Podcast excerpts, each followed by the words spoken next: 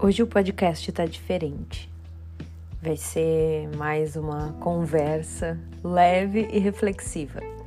Sem nada escrito, sem nada pensado, nada programado. Logo, deixando o coração falar. Geralmente eu escrevo. Eu me conecto muito, né, com a escrita, mas hoje eu resolvi fazer de uma forma diferenciada. Eu tava aqui refletindo o quanto deixamos de fazer o que a gente gosta, o quanto a opinião do outro, a opinião da sociedade, o que é dito certo e o que é dito errado, as regras, as crenças influenciam no nosso jeito de ser. Aí eu tava pensando, colocando na minha própria vida que eu tenho vontade de colocar, de fazer uma mecha colorida no meu cabelo. Embaixo, assim, e às vezes eu me pego na Matrix, né? Pensando, nossa, mas eu sou enfermeira, eu trabalho num hospital. Nossa, mas quando. E agora eu cheguei em casa pensando por que a gente deixa de manifestar as nossas vontades, sejam elas quais forem. Nesse meu caso, o que veio em mente é algo tão simples, tão pequeno, e aí por causa dos nossos apegos a crenças, apegos a opiniões, a gente deixa de ser quem a gente é. A gente vai deixando fragmentos da nossa essência morrerem, simplesmente perdidos por aí. Esses tempos eu ouvi uma história sobre fragmentos de alma e foi muito impactante. E acho que tem muito a ver com isso que eu tô levantando. A gente vai deixando um pouquinho de nós para trás. A cada decisão que a gente não toma, a cada ação que a gente deixa de fazer por pensar demais, por usar demais a mente, por esquecer de agir com o coração, com a intuição, a gente vai deixando um pouquinho de nós. E aí a nossa alma, ela começa a ficar fragmentada. E daqui a pouco a gente não sabe mais nem quem a gente é.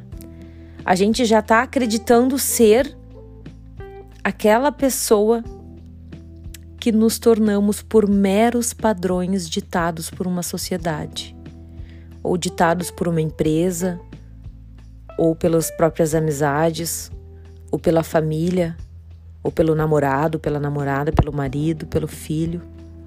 As pessoas vivem ditando como deve ser. Existe protocolo para tudo. Existem regras, leis. Mas e o que rege o espírito? Qual é a regra interior?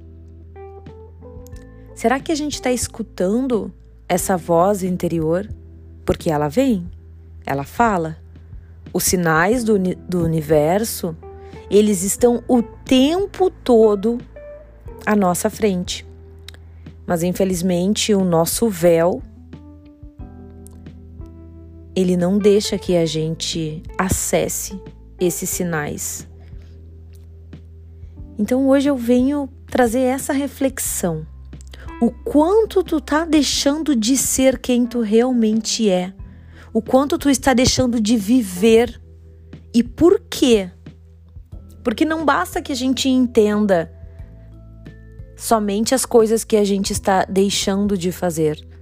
A gente precisa refletir o porquê. Precisa ter os pés no chão.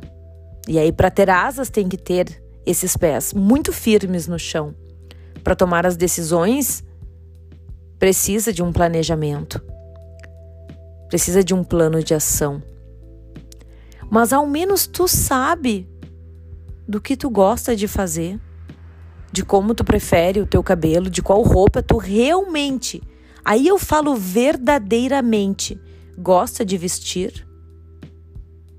Tu sabe qual é a tua música preferida? Não a música que tá tocando na rádio, nas baladas, não a música, o som que tu gosta de ouvir, que ressoa com a tua alma, com o teu coração.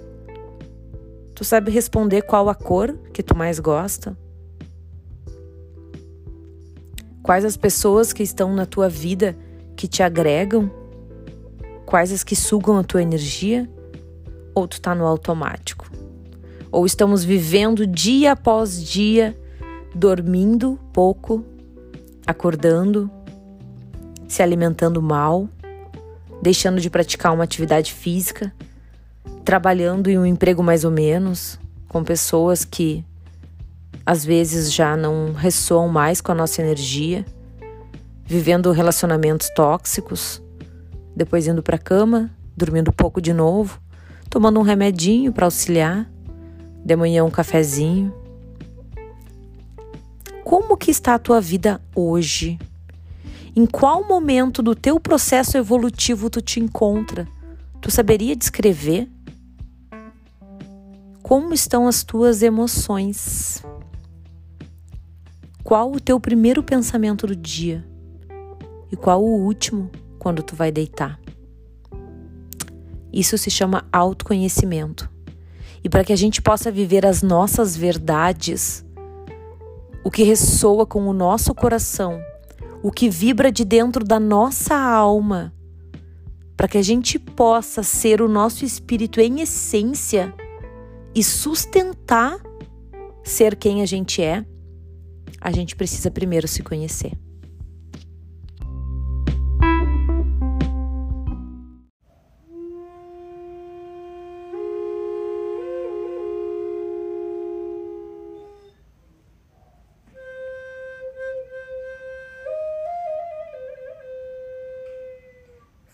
Encontrada ainda com vida.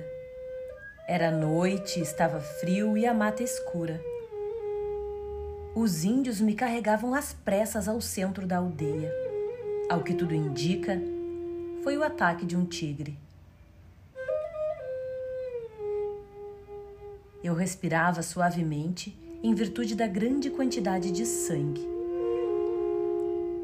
O meu corpo inteiro tinha ferimentos graves e chamaram Jurema para me acompanhar. Jurema, curandeira, trouxe ervas e o seu maracá, e lá de longe avistei Tupinambá. Artemísia e Arsênia foram usadas no topo da minha cabeça.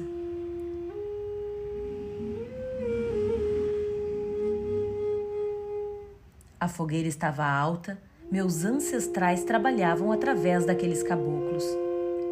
Eles perceberam a minha luz e sabiam que ainda não era hora de desprender-me daquele corpo físico. Filha de Umbanda estava em missão. Por ser destemida, entrei na mata sem proteção. A lenda diz que somente sobrevive ao ataque de um tigre quem precisa de reconstrução. Ele foi feroz, certeiro e me atacou o corpo inteiro. Carrego as cicatrizes pela eternidade, pois as marcas são as lembranças do renascer. Uma parte de mim morreu ali, sozinha na mata, a parte da dor, da inveja, do rancor. Morreu o medo e o desamor. O ano era 1850. A vida era diferente, mas eu era a mesma, uma alma curiosa que usa do medo para alcançar a sua coragem. Foram dias e dias no processo de cura, na regeneração do ser. Jurema não saiu do meu lado e, com o seu gingado, fazia danças ao entardecer. A aldeia virou minha morada e uma escola para minha alma encarnada. Conheci a força da Mãe Terra, usei ervas e fui iniciada. Um dia, ao amanhecer, Tupinambá veio me esclarecer.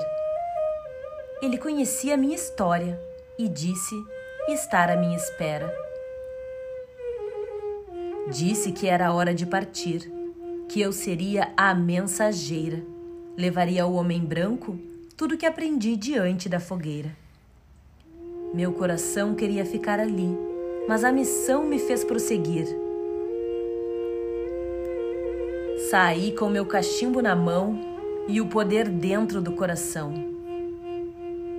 Pela mesma mata eu tive que andar para seguir o propósito de me renovar. O tigre sentiu meu despertar e isso fez ele não me atacar.